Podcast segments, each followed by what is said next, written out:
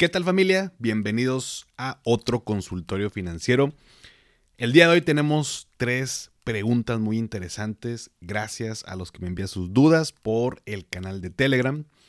Y así como la vez pasada, antes de meternos de lleno en estas dudas, vamos a leer del libro del estoicismo cotidiano. Vamos a ver si se hace costumbre esto, o que les guste, por supuesto, y lo seguiremos haciendo. Pero el día de hoy, 11 de febrero, sábado 11 de febrero. Primero que nada, bueno, aquí tengo también mi cafecito, como también los lunes. Bueno, y como todos los días, ¿no? Básicamente. Mm. Listos para dar inicio. Entonces, les voy a leer el fragmento. En este caso es una cita de Séneca. Y luego la explicación del autor. Dice, héroe o Nerón. Nuestro espíritu ora es rey, ora tirano. Rey cuando atiende a la virtud, cuida la salud del cuerpo que tiene encomendado y no le ordena nada vergonzoso, ni vil.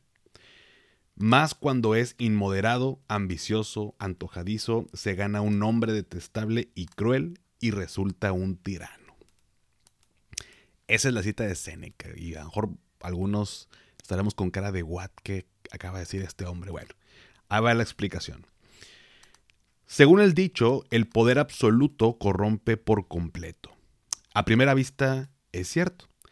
El pupilo de Séneca, Nerón, y su letanía de crímenes y asesinatos es el ejemplo perfecto. Otro emperador, Domiciano, expulsó a todos los filósofos de Roma por mero capricho. Entre paréntesis, Epicteto se vio obligado a huir como resultado de eso. Cierro paréntesis. Muchos de los emperadores romanos eran tiranos. No obstante, no mucho tiempo después, Epicteto entablaría una amistad muy cercana con otro emperador, Adriano, quien ayudaría a que Marco Aurelio llegara al trono, uno de los mejores ejemplos de un sabio rey filósofo. Así que no está claro que el poder siempre corrompa. De hecho, en muchos casos depende de la fortaleza interior y la conciencia de los individuos, de lo que valoran, qué deseos controlan, si comprenden que la justicia e imparcialidad son capaces de contrarrestar las tentaciones que suponen la riqueza ilimitada y el respeto. En tu caso ocurre lo mismo, tanto personal como profesionalmente. Tirano o rey héroe o Nerón. ¿Qué quiere ser? Vámonos.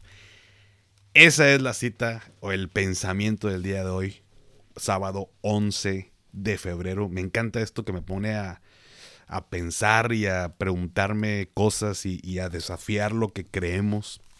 Eh, vaya, yo, yo, sé que esto todavía no, no, significa, eh, vaya, no es el, el fin del episodio en sí, pero me gusta iniciar con esto porque si te das cuenta muchas cosas, o la gran mayoría de las cosas, eh, se pueden terminar relacionando con temas de dinero, con temas de finanzas. Creemos que el dinero corrompe a las personas. Al menos es mi pensamiento y sé que muchas personas creen lo mismo o creemos lo mismo. Y, pues la verdad es que no es así. Eh, muchas veces se ha dicho que el dinero simplemente amplifica quien ya eres. Si eres una mala persona, el dinero simplemente te va a hacer una peor persona todavía. Si eres una buena persona, pues también te va a hacer todavía mejor. O sea, no, no, por el, no porque tengas más dinero, simplemente va a salir eh, a la luz esa parte, o como cuando la gente dice, no, cuando ya tenga dinero, cuando tenga mucho dinero, voy a donar a la caridad, voy a donar a tal cosa. Y resulta que tienen mucho dinero y no hacen nada. O sea, realmente no, no estaban eh, dentro de su ser esa parte, ¿no? Entonces, eh, esto lo podemos aplicar yo creo que muy, muy fácilmente a, temas de, riqueza, cuando la gente, o de los millonarios, eh, gente que tiene poder, gente que tiene puestos o, jerárquicos y que de alguna manera, pues, cada quien decide, ¿no?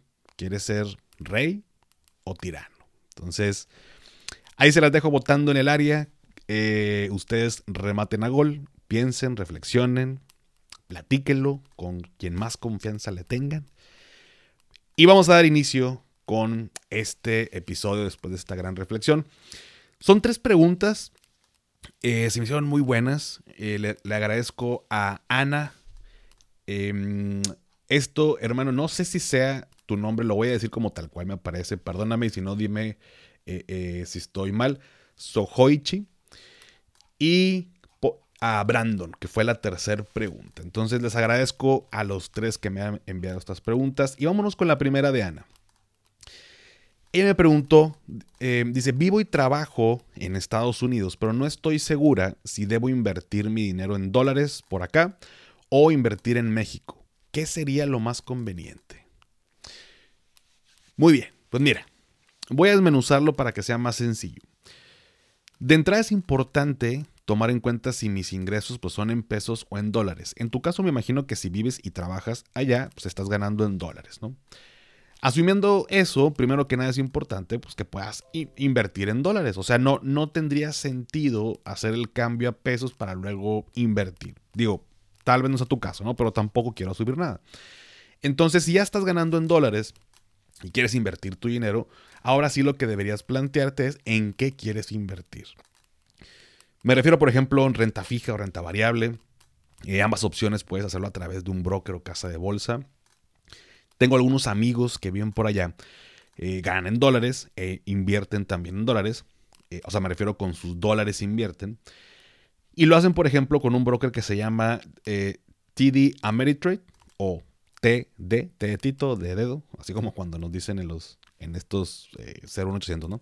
Bueno, TD Ameritrade y otros lo hacen por ahí en una que se llama eToro. Eh, ninguno de los dos utilizo porque no tengo pues, necesidad, ya que yo lo hago a través de Weltio y de GBM Plus. Sin embargo, mis amigos me han dado buenas opiniones de estos dos que te menciono. No sé si la duda también iba un poco por el hecho de que en México el valor del dólar está, pues, ha estado bajo y, que los CETES han aumentado su tasa de rendimiento. Mucho va a depender de qué quieras eh, invertir. Pero una buena opción pues es hacerlo eh, pues, en la bolsa de Estados Unidos. Y ojo, esto no es un consejo de inversión, por favor. Eh, es, una, es una opinión porque como lo vimos en el webinar de diciembre que hicimos en colaboración por ahí con, la gente de Weltio, pues por ejemplo ETFs indexados al S&P 500 pues han tenido un buen desempeño histórico. ¿no? Mucha gente desde, desde México, desde aquí, incluso invierte en la bolsa de Estados Unidos. Gente en Colombia invierte en la bolsa de Estados Unidos. Em, no tanto para la gente de, eh, o en tu caso, Ana, eh, no, no, no tanto como invertir en empresas de aquí, en México. Eh, por lo que creo que estando allá puedes hacerlo como te digo. O sea, por supuesto, tenemos que tomar en cuenta el objetivo, el tiempo, el horizonte de operación, tu perfil de riesgo y demás. Pero creo que si la pregunta va como de manera más general, pues yo creo que sí, allá tienes muy buena oportunidad, ya estás ganando en dólares, invertirlo por allá. Em, compara por ahí un, dos, tres eh, brokers. Eh, pregunta con conocidos que ya estén invirtiendo por allá, si es que, si es que tienes esas recomendaciones que te paso de, de los brokers o casos de bolsa, Em, son de gente que conozco, de mi confianza, y me han dado buenos, eh, buenas opiniones. Entonces, considéralo, dale una googleada, dale una investigadita. Si tienes dudas, con mucho gusto platícame. Pero, pero creo que lo puedes hacer desde, desde allá, ¿no? Entonces, eh, y de hecho, qué bueno que lo estés pensando. Eh, es bueno, por supuesto, invertir, pero hoy en día ya casi están dejando de ser algo como si fuera un lujo, como si fuera algo de algunos pocos. Ya es una necesidad que estemos invirtiendo, todos. Tanto Ana, yo, tú y todos los que escuchen este episodio. Entonces, gracias Ana. Eh, platícame si tienes por ahí dudas ya que lo vayas a hacer. Esa fue la primera pregunta. Em, y la segunda va relacionada al tema de todos aquellos que quieren emprender un negocio. Y se me hizo bien interesante, le comenté por aquí a, a Sohoichi eh, que lo iba a hacer en este, en este episodio, así que em, esta, me pregunta si es posible automatizar un negocio desde el principio. Mm. Y esta es una buena pregunta porque el automatizar un negocio pues no es fácil, ¿no? Y es el sueño de muchos emprendedores y emprendedoras. Incluso creo que debería ser como parte de los objetivos. Y con la parte de automatizar, eh, se refiere a un episodio, me, me platicaba Sojoichi, eh, de un episodio donde entrevisté a Nacho Lara. Eh, un muy buen amigo, es el episodio 19 del podcast, fue de los, de los primeros, donde, para ponerlos en contexto, eh, si ya lo escucharon, recordarán, y si no, les platico brevemente. Igual al rato u otro día se echan el episodio, creo que se me hizo muy, muy bueno, muy padre. Nacho nos compartió varios consejos al momento de emprender. Y es que él, sin ser barbero, ni nada por el estilo, puso una barber en el municipio de San Pedro Garza García. Y menciono el, municipio porque es el municipio más caro en, México. El costo de vida eh, digo, también es donde, eh, donde está la gente de más lana aquí en Nuevo León. Em, pues no es sencillo poner un negocio eh, dado los costos de, pues de, renta, de insumos, de servicios y demás. Y, él hizo un negocio exitoso que hoy en día sigue vigente. De hecho, es la barber a la cual yo me voy a cortar el pelo una vez al mes. Em, pero Fíjense qué curioso, Nacho puso este negocio porque no le gustaba la atención que tenía en diferentes barbers que, él por ahí eh, acudía. Y dijo, yo quiero hacer una donde me atiendan como yo estoy esperando que me atiendan. Y la verdad es que no es porque sea mi amigo, de hecho lo conocí por la barber, ¿no? O sea, no, no fue como que es mi amigo y le hice el, le hice el paro para yo cortarme el pelo y, que, consumir en su negocio. No, al contrario, fue al revés. Y esto estoy hablando que ya tengo, que serán cinco años, tal vez, cinco años por ahí de estar yendo a, cortarme el pelo en su barber. Y, y la tensión, o sea, de hecho yo le digo a, a, Daniela, o sea, el, el, el, momento en que yo me voy a cortar el pelo, yo apago el celular, nadie me marque, nadie me manda mensaje, es mi momento, porque eh, llegas, este, te, te, lavan el pelo, te lo cortan, te hacen la barba, te ponen por ahí, este, al momento de lavar unas, unas toallas, o sea, es como un mini spa para mí, ¿no? O sea, tal cual, ¿no? Entonces mi, mi momento de relajación. Y la atención es como Nacho lo quería, ¿no? Pero Nacho sin ser barber, pues puso el negocio, pagó renta, contrató barbers, eh, el equipo, eh, herramientas, que todo, todo, todo acondicionó y básicamente eh, se dedicó a administrar. Entonces, derivado de este episodio, me pregunta si es posible automatizar desde un inicio. Y yo creo que la respuesta más adecuada sería decirte un sí. O sea, sí se puede, pero ahí te va. Número uno, depende del, del monto inicial de inversión. Muchas personas al emprender no cuentan con el capital necesario para poder contratar a todas las personas que se requiere, o rentar un local físico, o comprar todas las máquinas necesarias. En fin, varias cosas que se necesitan para que pudiera funcionar, entre comillas, solo. Por lo que muchos emprendedores lo que hacemos es hacerla de todo lo. ¿No? O sea, esto implica una menor inversión de dinero, pero una mayor inversión de tiempo y esfuerzo. Por lo tanto, mucho tiene que ver con cuánto capital inicial y capital eh, eh, operativo cuentas. Y número dos, pues depende del negocio. Hay negocios que son más sencillos, también entre comillas, de automatizar. Por ejemplo, eh, vaya, si adquieres una franquicia, pues básicamente te la entregan con un manual de procesos, ¿no? Por supuesto requieres capital, pero ya está todo llave en mano, ¿no? Como le dicen, aquí está el manualito, así lo vas a operar, vas a contratar gente, ahí está la inversión, bla, bla, y en tanto tiempo te va a retornar em, tu, inversión, ¿no? Em, por otro lado, hay negocios que si fuera, por ejemplo, algo innovador y andas, no sé, formando una startup, pues al inicio va a ser complicado delegar muchas cosas y habrá eh, otros nuevos negocios en esta era digital que tal vez requieras solo estar frente a la computadora y rápidamente delegar al subcontratar muchos de los servicios requeridos. Entonces creo que en general iniciar un negocio ya automatizado se, se podría, pero costaría, pues, pues sí, un mayor capital de inicio. Pero ahí te va, aún y que pudieras, también creo que es bien importante meterte en todas las áreas del negocio al principio, sobre todo en la parte de ventas lo que nadie quiere, lo que nadie le gusta y lo que luego todo el mundo se queja porque el vendedor gana más que yo si yo soy el gerente.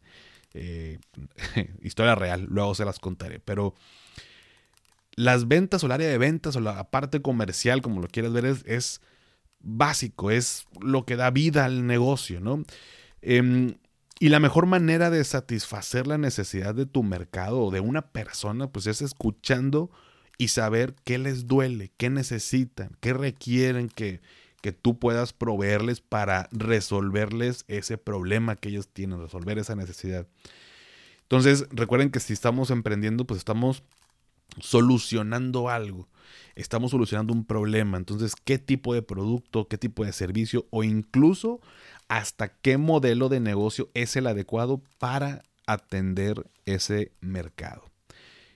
Y, hago un pequeño paréntesis. Eh, uno atiende el mercado, no ataca el mercado. Eso me lo, me lo dijo una persona sabia, quien respeto mucho en la parte de los negocios, porque yo siempre utilizaba de que vamos a atacar ese nicho de mercado, vamos a atacar ese... Y me decía, Paco, tú no atacas el mercado, tú atiendes ese mercado. Entonces se me quedó muy grabado esa parte. Eh, entonces, pues el mismo mercado, el mismo nicho, las mismas personas, al final eh, pues, van a determinar o nos van a ayudar a determinar qué tipo de modelo de negocio es el más adecuado para que pues, todo funcione, ¿no? El plan a futuro sería llegar pues, al punto de poder delegar y automatizar de tal forma que te encargues de la parte estratégica, pero al principio es bien importante que puedas estar empapado de todo. Te lo digo por experiencia, eh, porque al final, bueno, pues cómo, cómo, vaya, eh, yo no sé cómo le podría hacer para contratar a alguien y que haga algo que yo no sé cómo debería hacerse y me puedo equivocar y puedo estar mal, pero esa ha sido mi experiencia y ha sido mucho más fácil delegarle algo a una persona cuando yo ya sé hacerlo. Así pasó con, por ejemplo, con mi asistente que, que me lleva a la administración de mi cartera de clientes. Pues yo ya sabía hacer todos los procesos, simplemente le enseñé, mira, hay que hacerlo así, así, así, así es de aquí sacas este reporte, así es como se hace esto, bla, bla, y bueno, pues lo delego. Eventualmente eh, van cambiando las cosas o los procesos y, las mismas personas encargadas de hacerlo se van, van sabiendo más que uno, pero pues ya, ya va encarreladito, ya tienes, ya les em, eh, delegas o empoderas con esa parte, bueno, pues tú eres la, experta en eso y, al final yo también estoy aprendiendo, ¿no? Pero, pero creo que es bien importante empaparnos de todo. Hace poco que estaba leyendo el libro del Código de Dinero de Ramón Saizó, que decía que si metes a inversionistas a tu negocio, en realidad pues no es tu negocio, es el negocio de ellos porque ellos pusieron el capital. Lo ideal es llegar al punto de hacer la primera venta, después repetir el proceso y hacer la segunda, hasta llegar al punto de que los ingresos puedan hacer sostenible al negocio mismo. Eh, sin, tener, sin tener que pedir prestado o créditos o dinero a inversionistas. Puede ser más lento, pero a largo plazo da mayor beneficio. Em, esto, bueno, nada más también para que no se malinterprete, en el libro platica o, comenta este proceso de emprender desde el punto de vista de alguien que, está, que es empleado en una empresa y, cómo serían las mejores, eh, daba unos consejos, de hecho me, me gustaban mucho, de cómo hacer la transición. Entonces, eh, antes de meter toda la carne al asador, meterle miles de pesos, conseguir financiamiento y demás, pues hay que primero eh, saber si el negocio, pues va la redundancia, es negocio. Pero bueno, esa es eh, mi opinión, espero que te haya ayudado. definitivamente la, la, mejor manera de, de, tomar este paso al, al momento de emprender, pues tiene que ver pues, con analizar números, analizar diferentes escenarios eh, y bueno, pues estar, estar de alguna manera, vaya, nunca vamos a estar 100% seguros de una decisión, pero tenemos que estar lo suficientemente seguros de hacerlo. Ya luego platicaré de este consejo, pero, pero bueno, éxito en tu emprendimiento, mi estimado. Ojalá que todo vaya bien y cualquier duda, pues por supuesto me dices. Y por último, la tercera pregunta. Esta me la compartió Brandon, eh, Brandon Martínez y me pregunta, soy trabajador, trabajador perdón, de una empresa. ¿Tengo que declarar ante el SAT? Fácil y sencillo. La respuesta es sí. Em, en alguna ocasión vi en un grupo de Facebook que alguien preguntó lo mismo y le cayeron muchas burlas y respuestas diciéndole lo obvio que era eso que preguntaba. Y lo menciono porque me da mucho gusto, Brandon, que me hayas preguntado esto y para todas las personas que esto les genere dudas, pues la respuesta es sí. Desde el momento que estoy percibiendo ingresos es necesario declararlos ante el SAT. Literal, desde que recibe uno un peso, ¿no? Las consecuencias de no hacerlo pueden ser importantes. El SAT puede eh, pues multarte, congelar tu cuenta, en fin, cosas que uno por no saber no se imagina. Ya le pasó a una amiga que por ahí eh, bueno, ya estaba dada de alta, pero su contador le, no, le hizo una declaración y la multaron con 8 mil pesos y le congelaron la cuenta. Y no, un, rollo. Ya, ya, he contado varias veces esta, esta historia. Em, pero te recomiendo que te asesores con un contador o contadora para que puedas eh, darte de alta y que lleves en orden tu contabilidad. Desconozco si en tu empresa, o sea, cómo estés manejando esto de que estás trabajando y no estás dado de alta ante el SAT.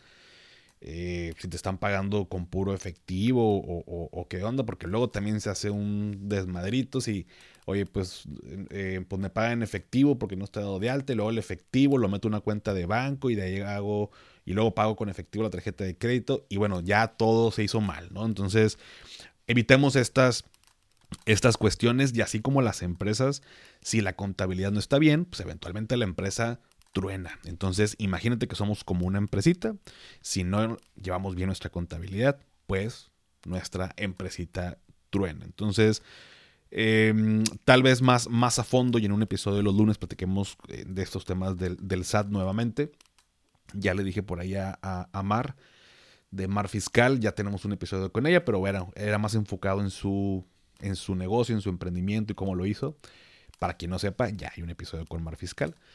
Eh, pero eh, la voy a volver a invitar para hablar de estos temas de, conta, que es súper importante y, hay que tomarlos en cuenta. Pero bueno familia, estas fueron las tres preguntas del día de hoy. Eh, les agradezco Ana, Sohoichi y Brandon por habérmelas enviado.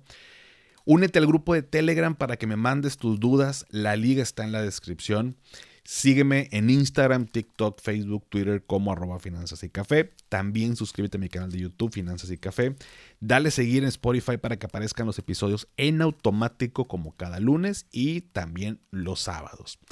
Y si todavía no has calificado el podcast en Spotify desde la aplicación, me ayudarías muchísimo si me regalas 5 estrellas. Obviamente solo si te gusta el contenido y esto me ayuda a llegar a más personas. Y antes de despedirme en este sábado previo al Super Bowl. Recuerda, haz lo que te haga feliz, tómate un rico café, te mando un abrazo y espero que tengas un excelente fin de semana. Hasta pronto. ¿Nunca te alcanza para lo que quieres? ¿Le tienes miedo al crédito, los seguros, las inversiones, al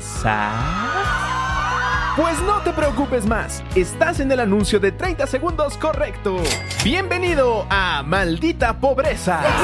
En este podcast te daremos hacks para entender tu seguro de gastos médicos, sobrevivir al hot sale o el buen fin, ahorrar e invertir en bienes raíces. Maldita Pobreza, producido por Sonoro. Busca Maldita Pobreza en cualquier plataforma de podcast. It's time for today's Lucky Land horoscope with Victoria Cash. Life's gotten mundane, so shake up the daily routine and be adventurous with a trip to Lucky Land. You know what they say. Your chance to win starts with a spin. So go to LuckyLandSlots.com to play over 100 social casino-style games for free for your chance to redeem some serious prizes. Get lucky today at LuckyLandSlots.com. Available to players in the U.S., excluding Washington and Michigan. No purchase necessary. VGW Group. Void where prohibited by law. 18 plus. Terms and conditions apply.